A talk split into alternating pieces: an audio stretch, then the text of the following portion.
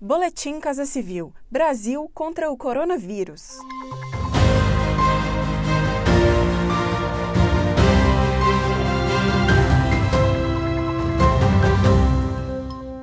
Confira as principais ações do governo federal nesta quarta-feira, 12 de agosto, no enfrentamento aos impactos da pandemia de Covid-19. As ações voltadas às comunidades indígenas durante a pandemia reforçam o compromisso do governo federal com a proteção desses povos em todo o Brasil.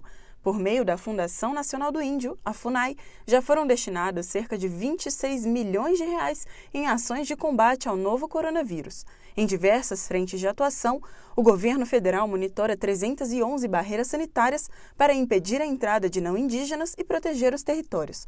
Em uma das vertentes, é garantida a segurança alimentar e nutricional dos povos indígenas por meio da distribuição de alimentos, como explica o presidente da FUNAI, Marcelo Xavier.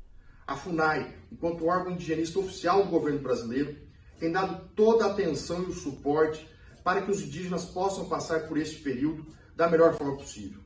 Nós estamos entregando alimentos para que possam permanecer nas aldeias, seguindo a orientação do isolamento como medida preventiva e para evitar a disseminação do vírus. A iniciativa envolve recursos próprios, doações e parcerias com outros setores do governo federal, como o Ministério da Mulher, da Família e dos Direitos Humanos e a Companhia Nacional de Abastecimento.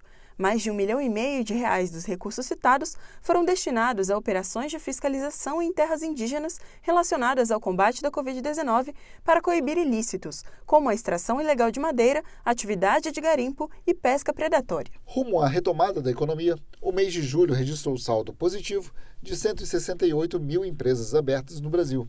O dado foi apontado pelo Ministério da Economia, por meio da ferramenta online chamada Mapa de Empresas. Os estados que registraram maiores crescimentos na abertura de novos negócios no mês passado, comparado com o mês anterior, foram Alagoas, com quase 20% a mais, e Rio Grande do Norte, com aumento de cerca de 12%.